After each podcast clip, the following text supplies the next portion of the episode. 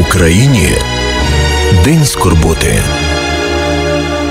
20.08 на радіо ВТСУ перед мікрофоном Альона Філіпова. Вітаю наших слухачів. Сьогодні проводимо свого роду ефір Реквієм, приурочений пам'яті загиблим героям Небесної Сотні. Найближчу годину у радіовітальні ми проведемо за бесідою з координатором Харківського Євромайдану Володимиром Чистиліним. Вітаю вас. Добрий вечір. Володимире. Відразу для харків'ян додам, що сьогодні о 18-й годині біля пам'ятника Шевченку пройшов мітинг Реквієм на знак вшанування пам'яті загиблих. Які спогади у вас відразу виникли, коли ви туди прийшли на це місце? Ну, знаєте, ми вже не перший рік робимо подібну акцію 20 лютого. І щоразу різні відчуття. З кожним роком все важче і говорити на цю тему, і збирати людей. Бо ця трагедія, ми вже знали цих хлопців, наших героїв Небесної Сотні харків'ян, їх троє Влад Зубенка, Євген Котляр і Юрій Паращук. І мені здається, що сьогодні вже ну, майже все сказано про них. Тут е, потрібні якісь, можливо, нові форми увіковічення їх пам'яті. Тому ми вирішили назвати нашу акцію Краще помовчати. Ми зробили 107 портретів всіх героїв Небесної Сотні. Ми запалили лампади, квіти поклали. І дійсно е, вирішили не говорити якихось промов політичних, особливо зараз, в період передвиборчої кампанії. Бо багато ліцемірства, багато фальші, багато знаєте, піару на цьому робить. І політичні сили, і окремі активісти, і сьогодні, знаєте, таке враження, що всі стояли на Майдані. Але от і рідні, і ті, хто безпосередньо приймав участь, е, вони з кожним роком розуміють, що історія вона якось прискорює настільки ходу, що ну, треба пересмислювати якісь речі. А для цього треба тиша, треба мовчання, треба молитва. Сьогодні була панихіда в Харкові. І і треба, знаєте, серйозно ставитись до відповідально до того, що відбувалося. Особливо зараз, коли ми маємо реальну можливість і небезпеку реваншу, і повторення всіх цих подій.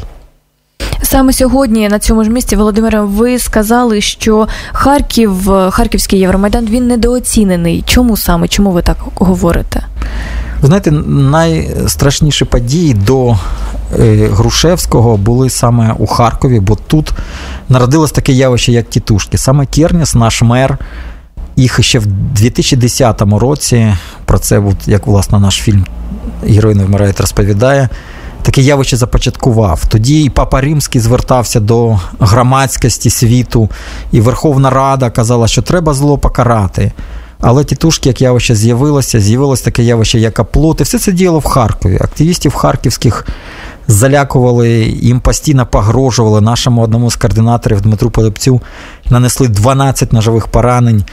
І було все дуже серйозно. І незважаючи на це, Харківський майдан наважився на таку річ, як зібрати всі майдани України в січні 2014 року, 11 січня. 50 на той момент діючих реально майданів зібралися у Харкові. Тоді Керніс настільки злякався, що вигнав на вулиці бюджетників, почали кидати шамові е, шашки, коктейлі Молотова, багато вийшло тітушок. Але вся Україна побачила, що Харків може чинити спротив. Через кілька днів почалися події на Грушевського, перед цим диктаторські закони, і епіцентр із Харкова, от всіх цих подій, перемістився до Києва. Але потім якраз у Харкові вирішувалась доля нашої держави. Ми були переконані, що після перемоги Майдану, а вона сталася, власне, от в цей день Київського майдану, 20 лютого, на жаль, розстрілом Небесної Сотні. Тоді влада вже просто зрозуміла, що вона не витримає, і Янукович це була агонія. Він дав команду, але одразу залишив столицю. І всі вони, і Азаров, і Янукович, і всі представники влади приїхали до Харкова наступний день, 21 лютого 2014 року. І збирався з'їзд Південного Сходу в палаці спорту. Вже приїхали делегати. І був сценарій достатньо чіткий, ми його точно знаємо. Вони на той момент легітимний президент Янукович та його оточення планували проголосити відокремлення Південного Сходу від всієї частини України. Танки російські вже були непоготові, вони чекали команду про повномасштабне вторгнення.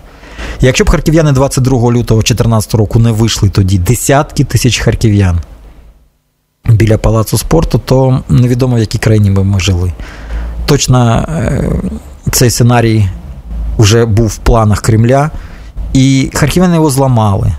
І це дійсно була перемога Харківського Євромайдана і перемога всій Україні, бо ми відстояли у Харкові насправді незалежність держави. Тут були дуже такі, знаєте, динамічні дні. В 22 лютого 2014 року. Цей момент буквально там Тимошенка з в'язниці, з лікарні ЦКБ 5 звільняють. Ми величезною ходою пройшли до пам'ятника Леніна.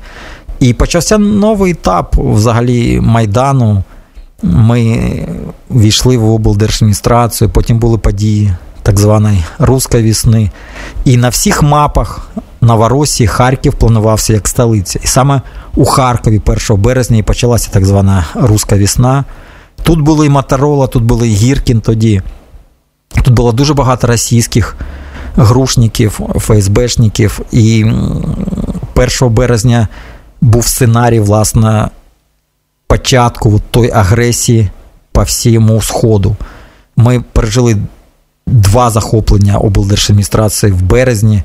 Ми відчули у Харкові перший бій біля просвіти, коли вдалося нашим хлопцям дати відсіч і покласти, вбити двох російських найманців.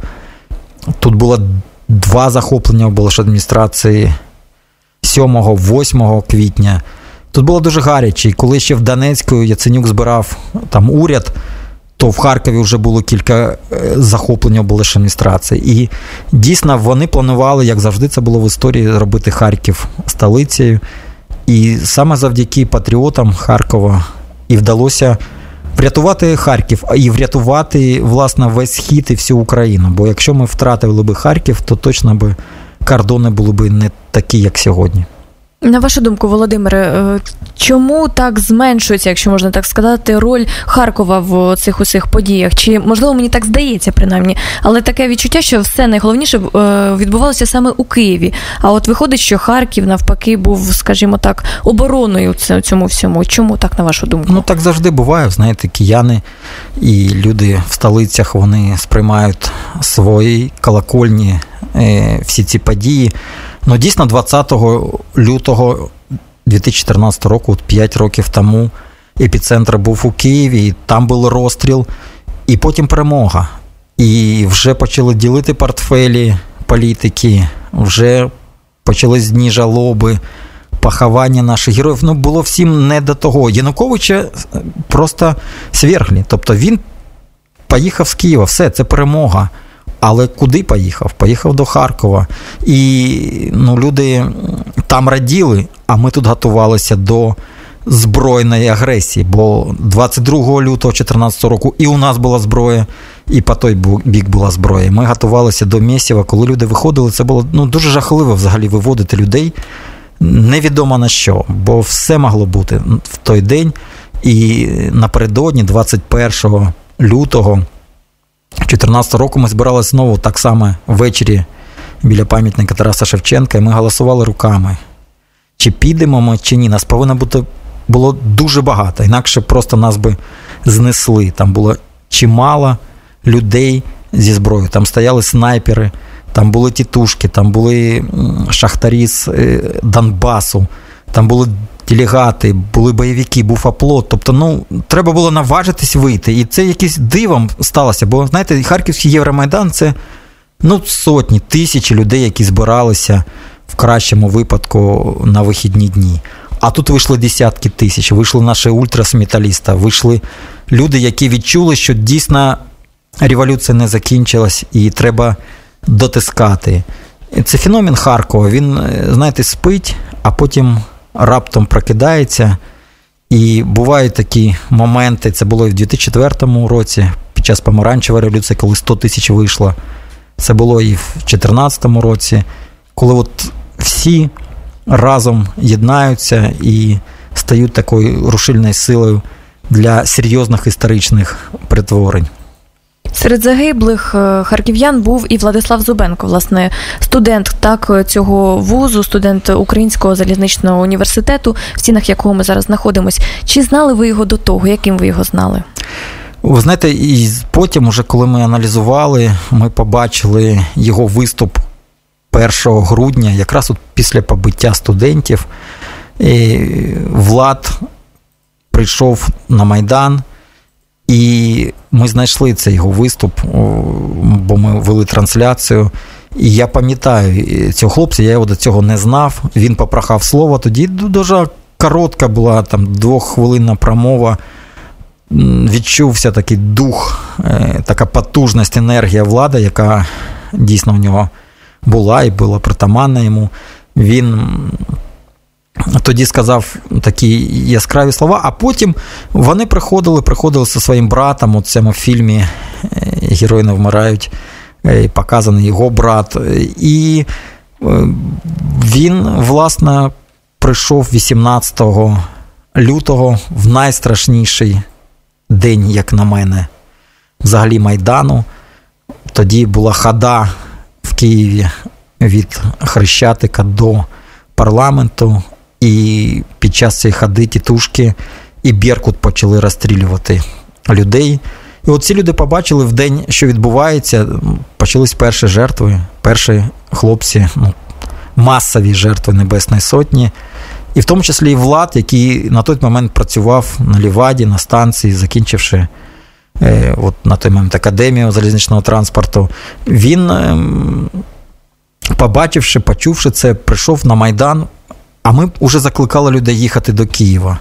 Вночі прикрили вже всі кордони. Ми розуміли, що треба людям вирватися з Харкова і доїхати до Києва. Вони їхали потім 18 годин.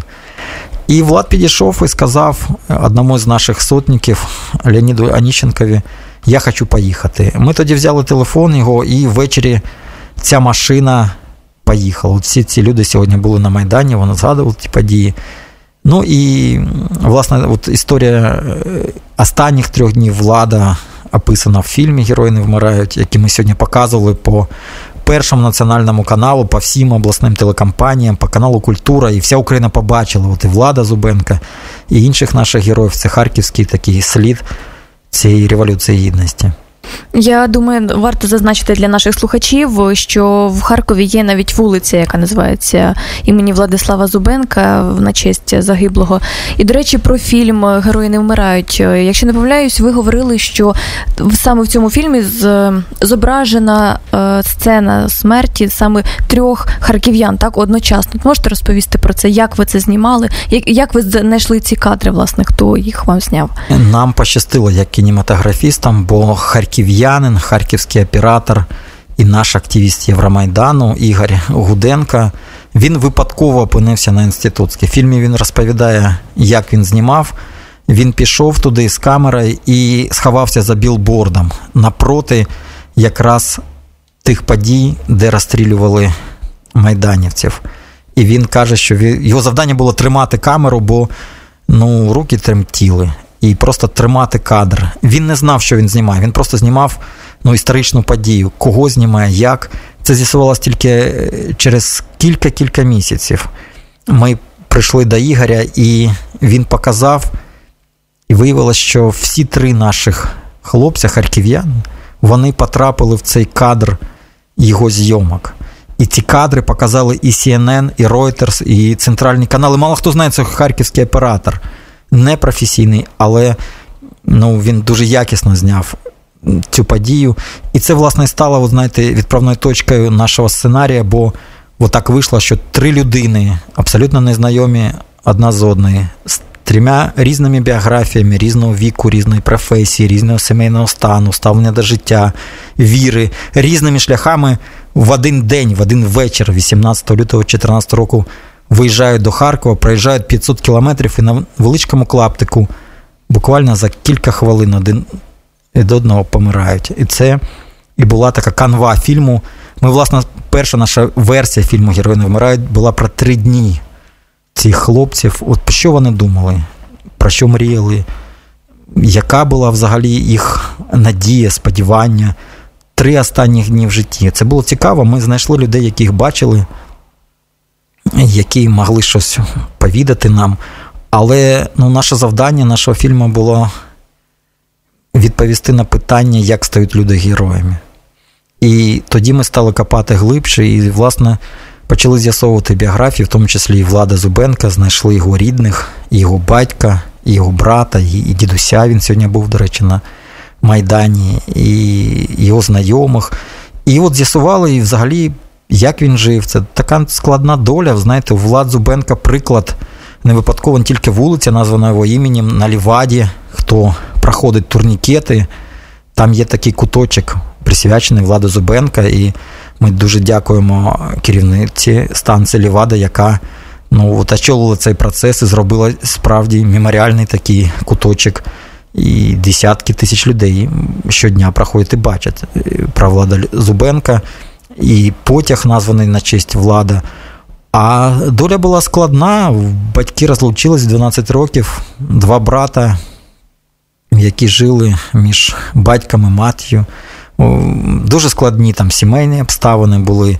І він вибирався. От Влад із цієї знаєте, складної ситуації життя. Він був відмінником, він грав щодеколи, він грав КВН, і він був лицарем, от справжнім лицарем, причому не просто по духу. він Е, Влад Зубенка був гравцем збірної України і грав на чемпіонатах світу в такому виді спорту, як історична реконструкція. Причому в фільмі нам тренер, ми знайшли тренера Влада Зубенка, розповідав, що з такими кондиціями, з такою вагою, в принципі, він не міг грати на рівні збірної. Але такий дух був Влада Зубенка, що він не просто виступав, а сьогодні перший номер назавжди збірної України з історичної реконструкції належить посмертно вже Владиславу Зубенка. Про події Харківського Євромайдану і не тільки ми поговоримо після невеликої перерви. Скоро повернемось. Easy come, easy go. That's just how you live. Oh, take, take, take it all, but you never give. Should've known you was trouble from the first kiss. Had your eyes wide open. Why were they open? Gave you all I had and you tossed it in the trash. You tossed it in the trash, you did. To give me all your love is all I ever ask. Cause what you don't understand is I'd catch a grenade for ya. Throw my hand on a blade for ya. I jump in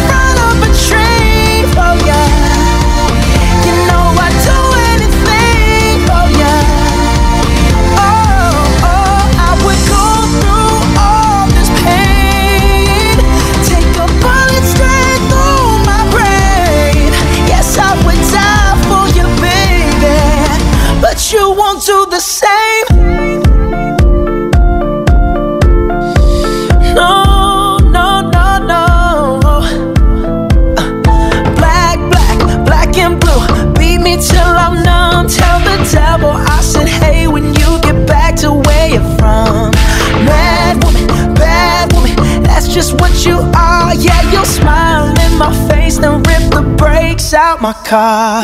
Gave you all I had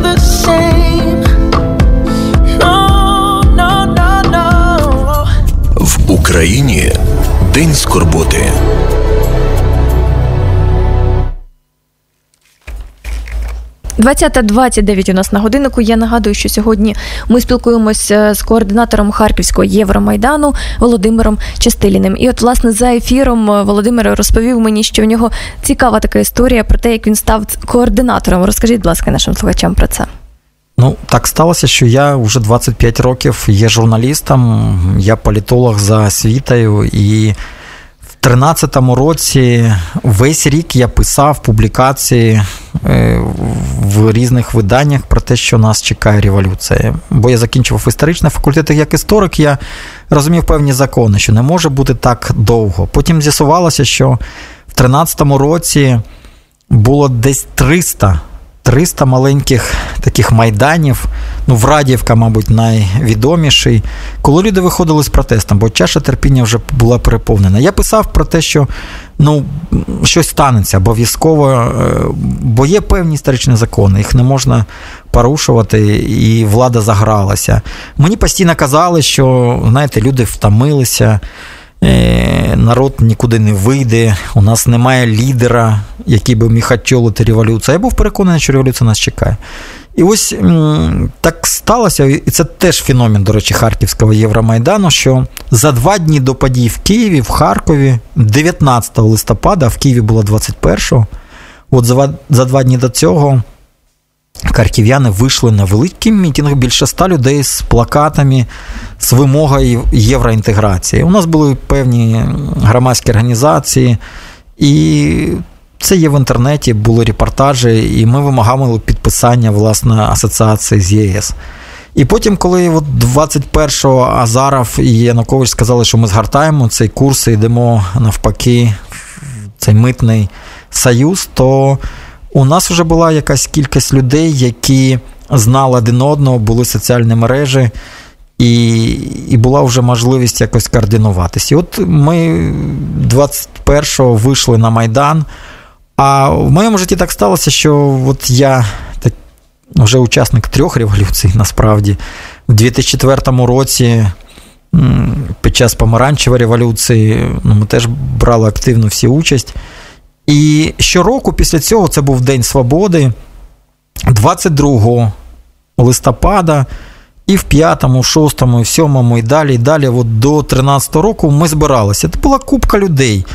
І вже в 13 році ну, у нас було буквально там десятки людей. І я подав заздалегідь ще до початку революції, подав повідомлення, що я організатор от акції, присвячена ще той помаранчевій революції, не знаючи, що вже наступає нова. І ми зібралися, прийшли на Майдан Свободи, було кілька там груп, і мені дали мегафон, у нас тоді не було ще техніки, мікрофонів. І сказали: ну, ти там писав щось, казав, що революція, ну, скажи щось. І я щось сказав. І ми тоді вже кричали революція. В Харкові вже 22 листопада 13 року в Харкові це є відео, ми кричали революція, хоча ніхто не вірив. І оскільки я сказав щось таке, мабуть, ну, те, що сподобалось людям, всі подумали, що я є лідером революції. Я надрукував за власний кошт листівки, а на наступний день був День пам'яті Голодомору. Це завжди подія багато патріотичної спільноти. От люди приходять, і ці лістовки я е, роздав людям. І ми почали готувати акцію велику на 24 вже листопада. І Через соціальні мережі ми почали знайомитися один з одним ближче. І ми організували мітинг. Тоді пройшло 24 листопада 2000 людей, харків'ян. І ну, мені доручили вести цей мітинг, оскільки я ну, журналіст, мене знали і колеги-журналісти, і якось я проявив себе. І я вів цей мітинг. І, і от так і сталося, що от з першого до останнього дні я став таким обличчям Майдану. Потім мене запрошували в різні ефіри. І коли ти береш якусь відповідальність, то потім вже не можна відступати назад. Прийшлось кинути все і впрягтися в цю справді роботу, бо треба було організовувати все: від друку листівок і різних стрічок до ефірів, до організації. Я дуже чекав мого давнього приятеля Сергія Жадана. Бо, знаєте, як журналіст за кілька тижнів до революції я взяв у нього інтерв'ю. Ми 20 років якось спілкувалися, я ніколи не брав у нього інтерв'ю. Потім щось вирішив е, написати, воно вийшло, і там були такі строки, де я. Він теж відчував, що революція буде. Це не мій унікальний досвід. І він казав, що якщо треба, то з зброєю в руках вийду захищати Україну. От так буквально і сказав. І я йому написав, кажу: ну ось бачиш, от революція, давай. Е, а він каже, що я в Парижі знаходжусь. І він там, я читав від нього листи, такі, знаєте, як Ленін там з Швейцарії писав, так я от читав від Жадана з Парижу.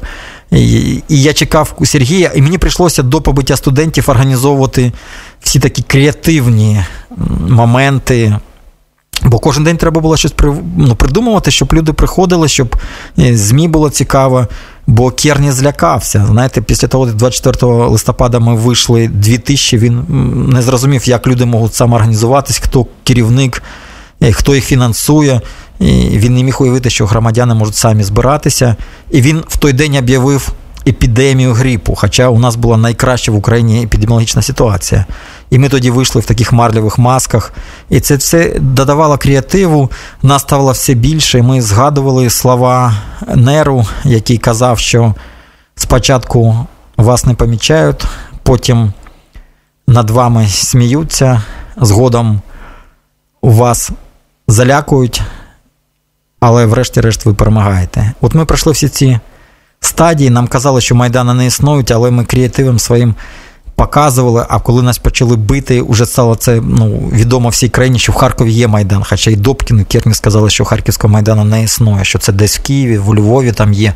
А ми були. Потім почали сміятись над нами, казали, ну там купка маргіналів, якихось е, відчепенців, які там бігають десь, не знають чим займатися, от це вони виходять, їм нема що робити.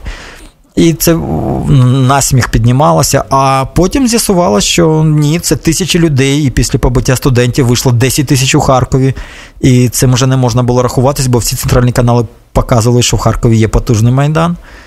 І почали далі вже нас залякувати. Тоді почалися дійсно і погроми, і почали вбивати, палили автівки нашим активістам. Ну і врешті-решт ми перемогли. Друзі, нашим слухачам нагадую, що можна писати питання нашому гостеві, зайшовши до нас на сайт Радіо ВТСУ в соцмережах. Ми обов'язково їх прочитаємо наприкінці ефіру. Ну а власне зараз хочу поставити вам питання як історику, швидше так, ви історик-політолог. Ви говорили про те, що історія має свої певні схеми, так які повторюються. Що це за схеми? Як їх можна охарактеризувати? Знаєте, це є не схема, скоріше, це є е, закони. Е, бо після революції, як правило, наступає контрреволюція, потім поступає регрес, а потім влада, якщо вона не дослухається до потреб народу, ми бачили це від французької революції чи там революції 2005-1917 року. Вони всі, в принципі, революції приблизно однакові. Якщо влада приступає якусь межу, то народ піднімається. І Янукович в якийсь момент дійсно перегнув палку, і вони відчули, що вони абсолютно безкарні.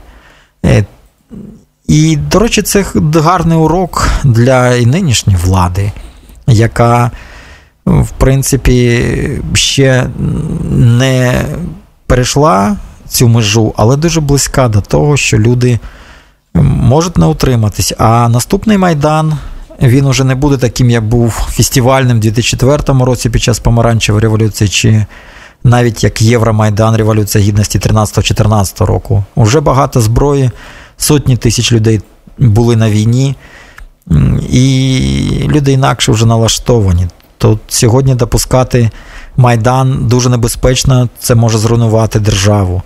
І це теж урок е, для влади, і це певні історичні закони. Вони не фатальні, їх можна уникнути, якщо діяти правильно грамотно, якщо рахуватись з громадським суспільством, яке тисне на владу, але таким чином вона допомагає врятувати цю ситуацію.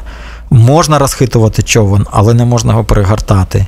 І сьогодні от є велика небезпека реваншу, і тому дуже важливо, якраз е, що станеться от е, в цей рік, рік виборів президента, парламенту, бо е, різні сценарії можуть бути, і від мудрості українців, на яку я дуже сподіваюся, залежить наше майбутнє. От, до речі, з приводу законів, так, продовження теми. За законами, знову ж таки, який, який сценарій на нас чекає, на вашу думку? Ви знаєте, я переконаний, що українці дуже мудра нація. Вони це довели і під час останньої революції гідності так само вона продовжується. Тут є величезна небезпека, пов'язана з тим, що триває війна, і є серйозні виклики пов'язаний з геополітичною ситуацією. Ми бачимо, що відбувається в Сполучених Штатах Америки е, з Трампом чи з англійським Брексітом. Які тенденції зараз відбуваються в Європі, наступ правих сил. Ми бачимо арабський світ, Китай, Японія. Тобто світ глобальний, геополітична ситуація така, що Росія може в будь-який момент застосувати силу і ми бачимо, нещодавно був і в Харківській області, в тому числі воєнний стан, і нам генерали розповідали, скільки дивізій, армій навіть стоїть біля кордонів України, в тому числі на кордоні з Харківської області. Там армії стоять, там більше 200 тисяч російських військ, які готуються до повномасштабного вторгнення в Україну. Готуються вже не перший рік. Планується серйозна операція. І в будь-який момент це може вибухнути. І Ми думаємо, що все ж таки ну, до виборів, в тому числі парламентських, Росія буде чекати, чим закінчаться всі ці перегони, а потім, ви знаєте, все може бути. І як буде розвивати сценарій, що в голові у Путіна, у цього маньяка політичного, який е, непередбачуваний, як буде ситуація пов'язана з там, з газопроводом Північний поток 2 який от після останньої Мюнхенської конференції стало зрозуміло, що Європа не розуміє, що відбувається в Україні. По великому рахунку вони хочуть домовлятися з Росією. Вони економічно е, намагаються гарантувати своє рішення. І е, коли ми перестанемо транспортувати газ, хоча вони обіцяють, що так не буде, то вони можуть просто уникнути руки. Європа вже кілька разів в історії. Ми це бачили, здавали європейські країни на Сході. І на нас чекають дуже серйозні випробування. І ця революція гідності це не підручник історії п'ятирічної давнини. Це наше сьогодні, наше майбутнє, і все тільки по великому рахунку починається. Тому нам всім треба бути готовими. І знаєте, коли я от ем, показую наш фільм про події Євромайдану, то розмовляючи з аудиторією студентською, там, школярами, я їм кажу, що ваша революція попереду, все дуже скоро знову почне, почне набирати оберти. Тому вам треба готуватися, і нам всім треба готуватися. До речі, про фільми. Ви говорили, що найближчим часом покажете новий фільм, так, е, нову історію, скажімо так, нову сторінку. Що це буде за фільм і коли і де його можна буде подивитися? 1 березня в кінотеатрі Бамер, Полтавський шлях 6, е, буде е, відбуватися показ і обговорення фільму, який називається Дні страху. Цей фільм його колеги, режисера Дмитра Коновалова, з яким ми, власне, зняли цей фільм Герої не вмирають, і е, професора, завідувача кафедри медіа комунікації Харківського національного університету Каразіна Лідії Стародубцевої. Цей фільм був знятий в 2014 році навесні, і там є чотири герої. Сергій Жадан, поет, священник, духовник Харківського Євромайдану, отець Віктор Марінчак, журналіст, наш колега Володимир Насков і прокурор Василь Сінчук. От чотири персонажі вони розмірковують про страх. І взагалі ця історія про події весни 2014 року, про той жах, який відбувався на вулицях Харкова. Це така філософська притча, фільм роздум, там і Кіркігор, там і Нінше, там, знаєте, такі. Е, це не не є кіно в класичному роз, такому уявленні, це есе, фільм есе, так його назвали. А для мене. Як ну, от продюсера і автором взагалі цього показу, е, це привід поговорити про події 1 березня, про той страх, який був тоді.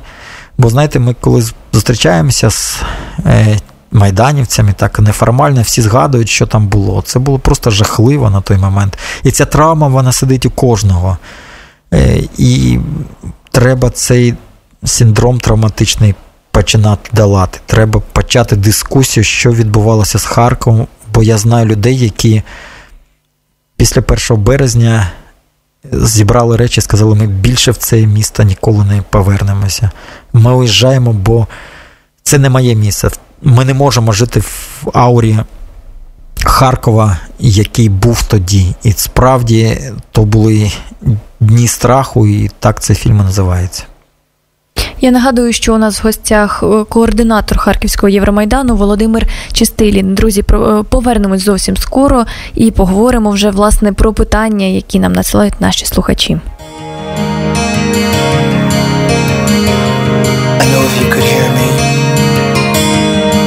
say there's always two sides to every story.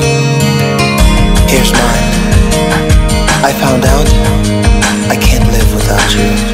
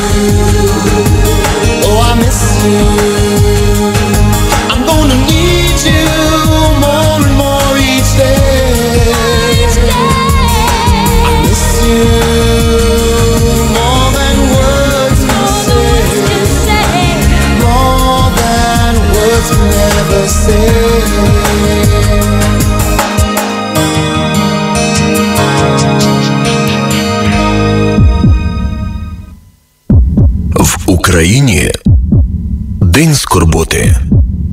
20.48 у нас на годиннику. Нагадую, що в студії ми сьогодні спілкуємося з координатором Харківського Євромайдану Володимиром Чистиліном. Ну і власне питання, які досить цікаві і досить е, хвилюючі, я б сказала, і співпадають з тими, що я хотіла вам е, запитати вас. Ну от насамперед е, цікавить, що змінилося за ці 5 років, на вашу думку, з ваших спостережень, що ви помітили? Дійсно, харків'яни, саме конкретно харків'яни, змінили свою точку зору, так більшість, чи все ж таки знову повертаємо? що доки, як то кажуть, покоління не відійдуть, так не буде особливих змін. На вашу думку. Ну, Ми бачимо, що в Харкові влада не змінилася, мер той самий, і от сьогоднішні події пов'язані там з тарифами в метро, в е, транспорті, показують, що абсолютно наплівати нашому меру на рішення суду, на думку е, громадськості, але змінилося громадянське суспільство. Воно вже тисне на владу, воно вже подає суди і виграє їх. Воно вже виводить людей на мітинги. В суботу буде марш хада злих харків'ян проти от тих Е, грабіжних тарифів. Люди виходять на майдани. Це не тільки величезні знаєте, акції біля Тараса Шевченка чи десь на площах. Майдани ж можуть бути і в кожному вузі, в кожній школі. Е, Майдан може бути біля якогось е, будинку, створюється ОСББ. Створюються профсоюзи, студентське самоврядування. Тобто люди беруть ініціативу знизу. Вони не чекають, поки хтось там зверху, якийсь начальник, президент чи мер буде вирішувати за них проблеми. Власне, і це є створення громадянського суспільства. От у Харкові воно йде повільно, а в цілому в країні більш е, прискореними темпами. І якщо влада не змінилась, то суспільство змінилося. Це, мабуть, найважливіша перемога Майдану. Мені здається, знаєте, що е, така позиція, так активна позиція, це більше стосується молоді. А що робити зі старшим поколінням, які, з яким знову ж таки все-таки нам доводиться жити, так і доводиться доводити їм знову ж таки, що зміни це добре, і що зміни, які саме зміни, як вони проявляються, тому що, ну, наприклад, так, я як журналіст помічаю, що дуже багато людей все ж таки е, відстоюють свою думку, говорять, що влада у нас все одно молодець, що ми неправильно робимо. Як як довести людям, от як донести, як розповісти їм правильно, молоді саме я маю на увазі. Е, ну, от, наприклад, Харківський Євромайдан, і от сьогоднішня акція теж показала, що у нас не було багато молоді. У нас були якраз люди середнього і старшого віку. Це феномен теж Харківського Євромайдану. Це були ще рухівці кінця 80-х років.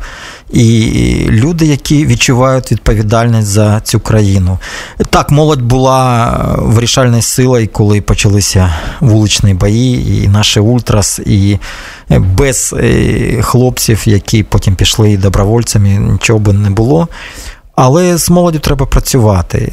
Е, треба якось переконувати їх і не тими засобами, які ми звикли. Бо зараз все вирішує телевізор, його дивляться переважно люди літні, молодь е, дивиться інтернет і. Повинні бути соціальні ліфти. Молодь повинна відчути, що від них реально щось залежить маленькими кроками можна добиватися перемоги. Ми звикли, що політика, як нас вчать, це політика, знаєте, мистецтво можливого. Треба шукати компроміси.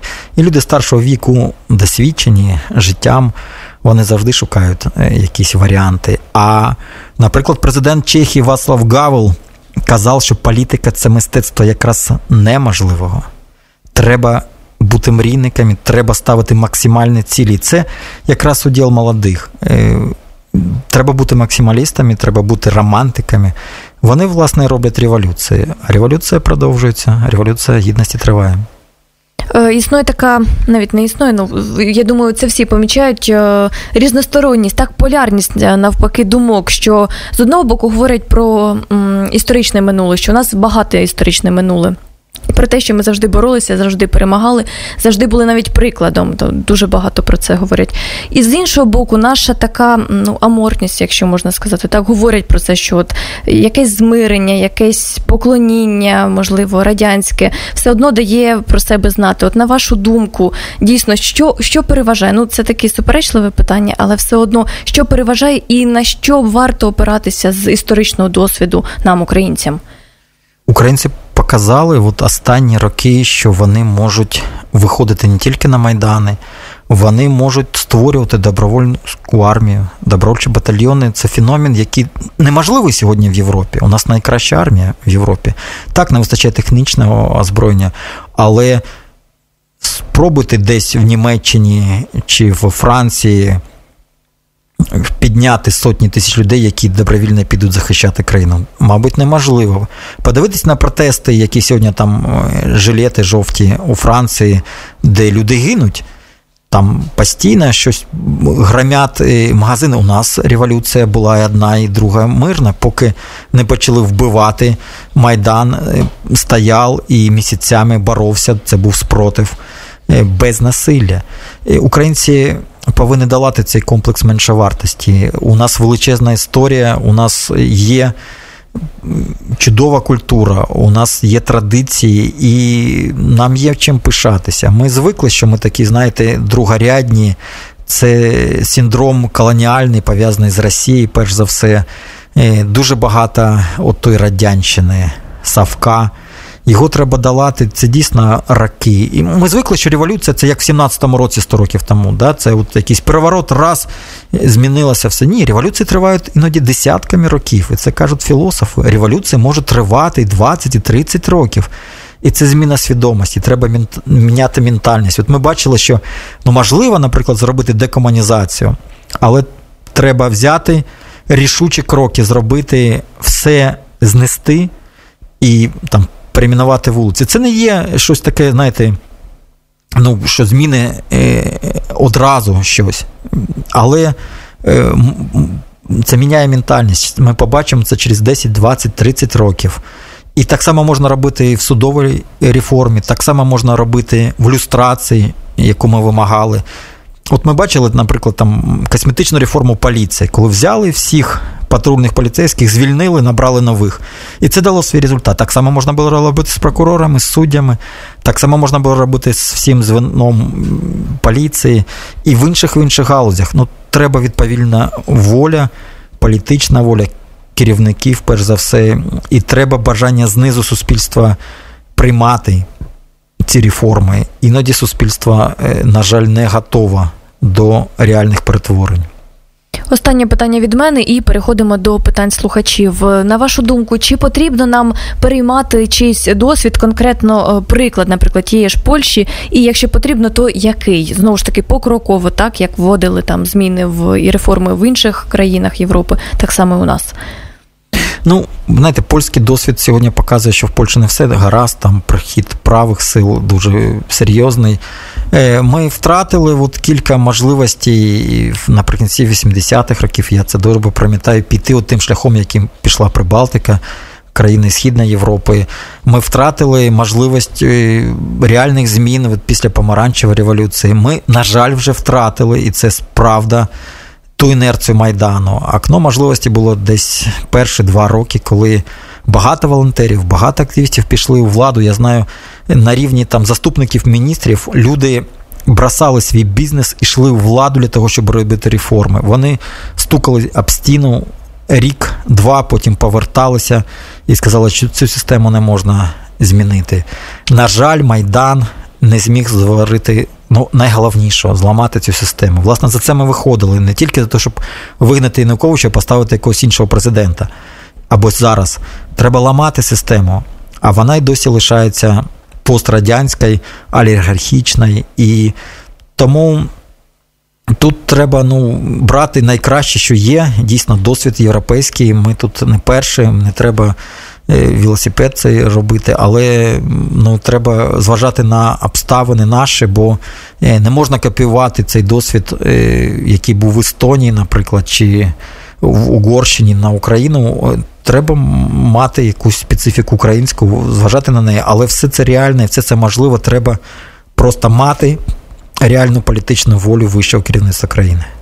Питання від слухачів. Е, слухач Ігор пише нам, як змінили життя Володимира після трьох революцій. Ну, безумовно, революції змінюють е, людину. Ми всі стаємо старше, ми всі стаємо, хочеться вірити, мудріше. Ми пережили якісь моменти, е, які назавжди лишаються в житті. Цей такий досвід після якого. Після якого, знаєте, інакше дивишся на деякі речі, коли ти ховаєш або наших героїв Небесної Сотні, як ми ховали, і Влада, і Женю, е, і Котляра, коли ти робиш алею слави, яка є в Харкові, уже більше 200 е, мешканців Харкової області, більше 200 загибло в війні, яка триває. І кожен раз це ти відриваєш щось від свого серця, частину своєї душі на кожному похороні. А крім того, ти береш якусь відповідальність за людей, за себе. В 2014 році ну, Євромайдан, от наші люди висунули мене балотуватися в вищий орган влади, в парламент. І я йшов по центральному округу Дзержинському на той момент районі в Верховну Раду від Майдану. І сотні волонтерів мені допомагали. І я пройшов цю кампанію. Тисячі людей за мене проголосували, я дуже вдячний. І ти воюєш проти тебе два народних депутата, у них мільйони доларів, у них всі білборди, ефіри, а у тебе волонтерська кампанія, ти як з палками, знаєте, проти градів ідеш. Неможливо виграти. Але це досвід життєвий, е, досвід якимсь чином і громадський, і політичний. Е, він цікавий. Ну, дуже хочеться, щоб наша країна змінилася. Знаєте, тут, щоб от ці жертви, які ми сьогодні згадуємо, цих хлопців щоб дійсно вони не були марними. І я переконаний, що так не є, що Україна рухається вперед, нехай повільно, але все ж таки е, Україна стає новою, і, і ми теж змінюємося і стаємо іншими. Наступне питання. Если бы была машина времени, что бы хотел изменить гость, вернувшись в 2013-2014 год?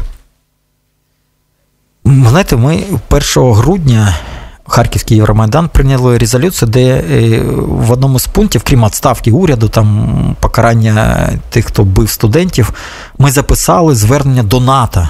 Ми тоді, 1 грудня 2013 року, Харківський Євромайдан чітко себе уявляв, що буде війна.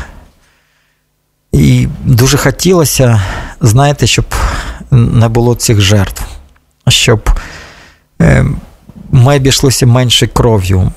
Я розумію, що будь-яка справжня революція, будь-яка взагалі справжня велика справа, вона неможлива без жертви, без крові. Але так хочеться, щоб менше людей загинуло, щоб менше було втрат, які сьогодні є на війні, бо є такий величезний посттравматичний синдром. Ми, як волонтери, вже займаємося, їздимо туди на фронт. І тут ми розмовляємо з вдовами загиблих е, із хлопцями, які повернулися, які пройшли Майдан, потім пішли в АТО. Це важкі історії. Хочеться, щоб е, вони витримали, щоб ми всі витримали, бо насправді всі тільки починають. Верит ли гость в то, что нормализуются отношения между Украиной и Россией, и нужно ли это? Я думаю, що відносини не нормалізуються найближчим часом. Вже виросло ціле покоління, діти граються. Якщо ви маєте маленьких дітей, то вони вже не граються як моє покоління в німців там і наших. Вони граються, вороги є росіяни. І вони знають, що таке не тільки жовто-синій прапор, а червоно-чорний. Вони виховуються на іншій культурі, е, на іншій мові. Вони ми відокремлюємося. Це знаєте, головна перемога, мабуть, Майдана, що ми вирішили цивілізаційний вибір, куди ми йдемо? Геть від Москви. Чи ми рухаємося знову в імперію, в коло... стаємо колонією? Ми обрали цей чому Євромайдан? Євро інтеграційний шлях. Ми обрали європейські цінності, права людини, свободу слова. Ми обрали демократичні інститути, те, чого немає в Росії. І от ми зробили цей цивілізаційний вибір, і він не передбачає дружбу з Росією сьогодні. І це не тому, що там зараз Путін. Я думаю, що після Путіна ще гірше буде в Росії, і на нас чекають серйозні дійсно е, випробування в стосунках. Але це покоління, наступне покоління, воно вже не повернеться до братства з Росії. Вони будуть завжди небезпечним сусідом. Так було і 300 років. От ми отримали духовну незалежність. Томас. Ми рухаємося від Росії, будемо рухатися далі. Такі от якраз історичні закони, про які ми говорили. Тобто ви розглядаєте варіант, що взагалі ніколи цього, я правильно розумію, не станеться. Тобто ніколи ми знову не будемо товаришувати. Ну, ніколи не говори ніколи. Я просто думаю, що в найближчі десятиліття це точно ми не будемо товаришувати, бо е, Росія хоче і завжди хотіла. Ми ж бачимо з історії підкорити Україну. І так було от і 200, і 300 років тому. І це визволення боротьба, яка почалася 100 років тому. От вона триває і, і далі. Вона була в 91-му, вона зараз. І Росія буде намагатися нас підкорити, захопити Харків, бо це головний ключовий центр міста, яке було столицею і буде столицею в разі нашої поразки. А ми будемо відбиватися. У нас дуже потужний агресор поруч. Тому буде холодна або гаряча війна, але дружби точно не буде найближчим часом. Наступне питання від Олега. А обязательно ли решать все вопросы Майданами? Может, есть другие способы, к примеру, выборами правильных політиків? Це правильно, треба йти на вибори і обирати правильних політиків. І Майдан це вже е, слідство, це не є причина. Але якщо влада, е, будь-яка влада заграється, якщо прийдуть реваншистські сили і почнуть робити те, що суперечить е, воєвиленню народу, якщо як в 2004 році будуть фальсифікації, підтасовки, то люди виходять. Якщо влада приймає неправильні закони, ми бачимо в Європі. Навіть там по світі, по е, охороні здоров'я, по якимось, ну, здавалось би, не таким глобальним речам, але виходить мільйон на центральній вулиці. От в Болгарії, буквально, от я е, згадав там 5 років тому. Уряд тарифи підняли, вийшли десятки тисяч людей, і уряд піддав відставку. І Майдан це не, не, не щось таке, знаєте, ну. Небезпечно, що от е, воно як у нас там стоїть кілька місяців, а потім кровава розв'язка. Люди виходять, вимагають від влади вирішення своїх проблем, і влада поступається. А інший варіант через вибори вони обирають правильну владу, яка правильно діє. Тоді це було би справедливо і вірно. Как смотрит гость на события в Париже? Е, в Парижі ситуація складна, і ви знаєте, там все, що все може бути. Е, Оці жилети, які постійно піднімають е, свої е, акції, бунти, там ж є загиблі люди, там є своя Небесна Сотня. Ми маємо такого прогресивного достатньо президента Макрона, е, а з іншого боку, є праві, в тому числі Ліпен. І вони намагаються розхитати цю ситуацію. І у Франції тільки дивом е, не сталося, коли обрали Макрона, перемога Ліпена, перемога таких е, націоналістично правих сил, які які проти Європи, проти європейських цінностей за такий махровий націоналізм, і Ліпен не випадково підтримується Путіним. І там от 50-50, там все може бути, і, і дай Боже, щоб Франція витримала. Бо ці процеси, якщо Франція впаде, от вона втратить європейську інтеграцію, е, то на фоні того, що відбувається там в Британії, то що зараз є в Австрії, Австрія завжди е, от барометр, як відбувається в Австрії, так буде потім в Європі. Що відбувається в Польщі, в Угорщині, небезпечні процеси відуть. Європа переживає величезну кризу. І тому їй зараз не до України. Ми повинні розраховувати тільки на себе, а ворог у нас поруч. На вашу думку, як події в Європі можуть відобразитися на Україні? Європа може здати Україну, якщо казати отак прямо і просто і просто домовитись економічно з Путіним, бо їм вигідно мати е, економічні відносини. І тоді ми знову опинимося сам на сам. Сьогоднішній наш союзник Америка. Е, вона якось допомагає, але е, ну непередбачуваний Трамп, і взагалі, що там буде в Сполучених Штатах, невідомо. Європі не до України, взагалі не до Східної Європи.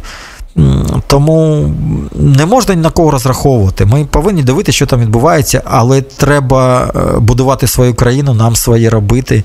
І і треба робити потужну, сильну державу з сильною армією, яку би ніхто не міг подолати. Іншого нема шляху у нас сьогодні.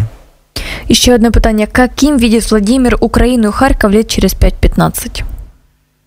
Через 5-15 років, я думаю, у нас буде вільний український європейський Харків. Я думаю, що у нас буде інший мер, у нас буде інша якість влади.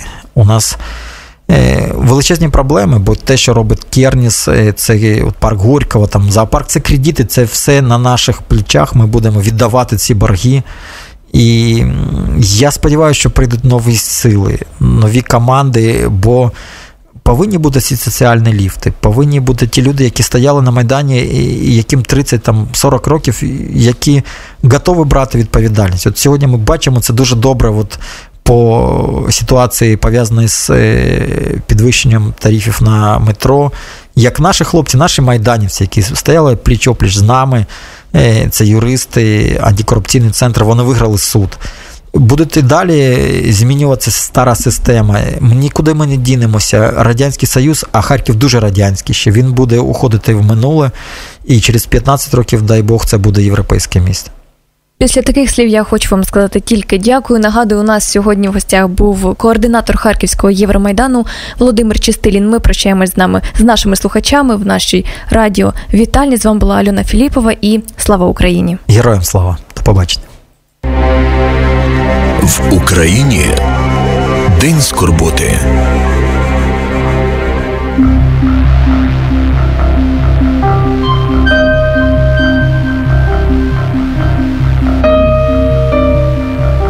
Мамо, чуєш? спитав маленький Максимко у мами ввечері перед сном. А хто нас охороняє?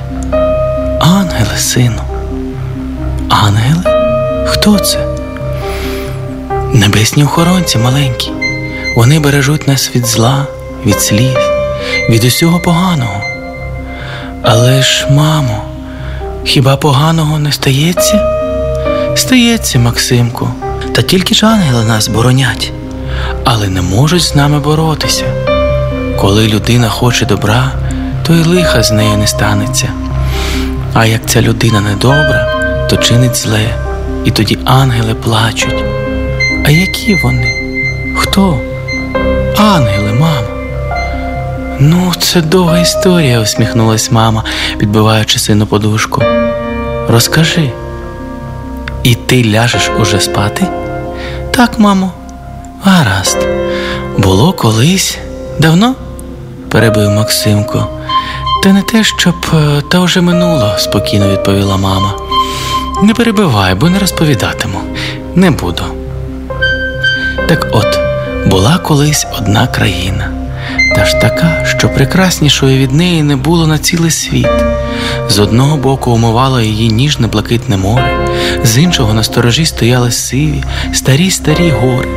Від лютих вітрів її захищали густі ліси, багаті на усілякого звіра, а в серці її пашіли золотом степи.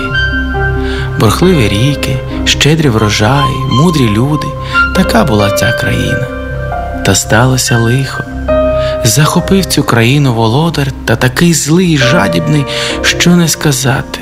Його посіпаки обкрадали народ, відбирали зерно, будинки, усі статки, які чесною працею збирали люди на своє життя.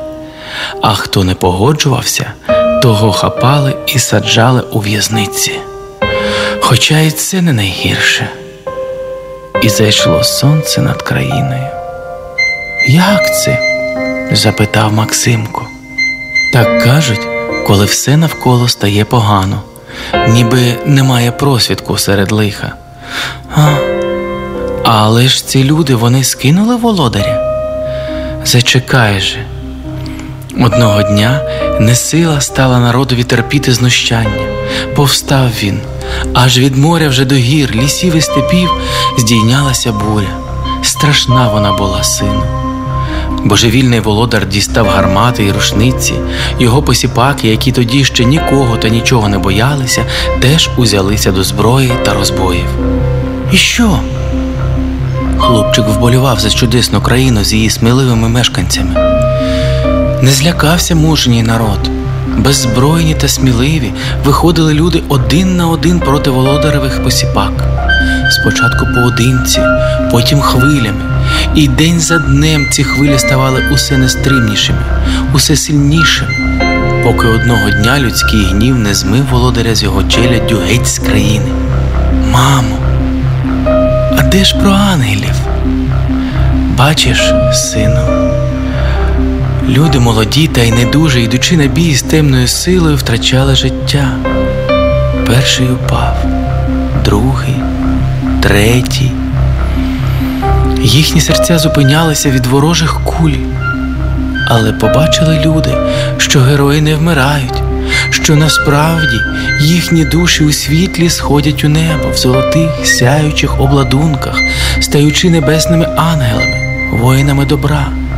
Цілий загін ангелів, ціла небесна сотня постала перед райськими ворітьми, і Бог забрав їх до себе, всіх до одного, героїв з чистими душами, та наказав берегти свій народ, боронити від лихого.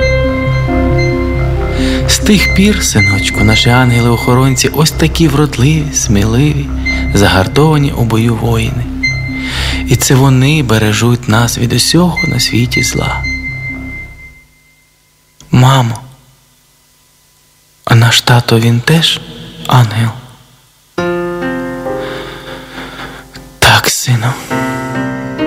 Наш тато ангел, найсміливіший ангел маленький, а ти так на нього схожий. Хлопчик уже спав, у вісні йдучи посеред райського саду за руку із золотим крилатим воїном. А мама ще довго сиділа над ліжком сина, уже не стримуючи сліз.